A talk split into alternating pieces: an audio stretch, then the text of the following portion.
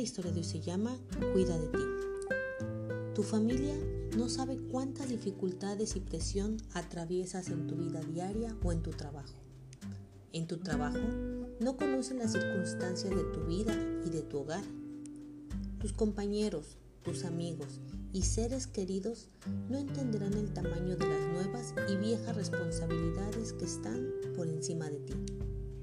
Tu pareja siempre está esperando amor y apoyo incondicional de ti. No entenderá la cantidad de presión que atraviesas sin importar cuánto le hables y le expliques. En conclusión, nadie siente por ti excepto tú mismo. Nadie entenderá por lo que estás pasando realmente es muy probable que no valoren tu esfuerzo.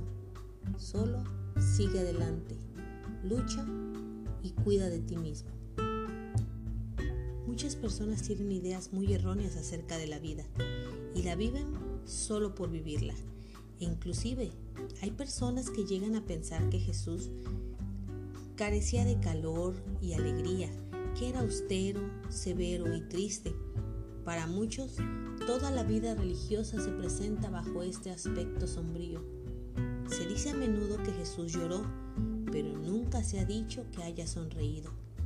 Nuestro Salvador fue a la verdad varón de dolores y experimentado en quebranto, porque abrió su corazón a todas las miserias de los hombres, pero aunque fue la suya una vida de abnegación, dolores y cuidados, su espíritu no quedó abrumado por ellos.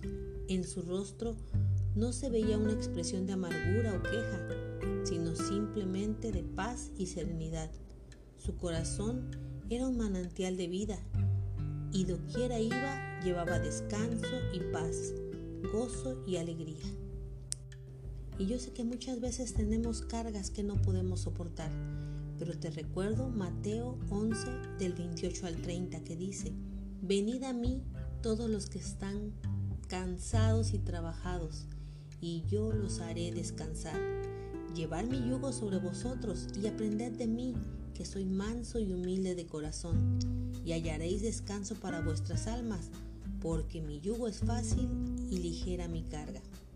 Yo te invito a que cualquier problema que tengas se lo lleves a los pies de Jesús, que Él te va a ayudar. Esa es la historia del día de hoy. Que Jehová, Jesús y su Espíritu Santo te.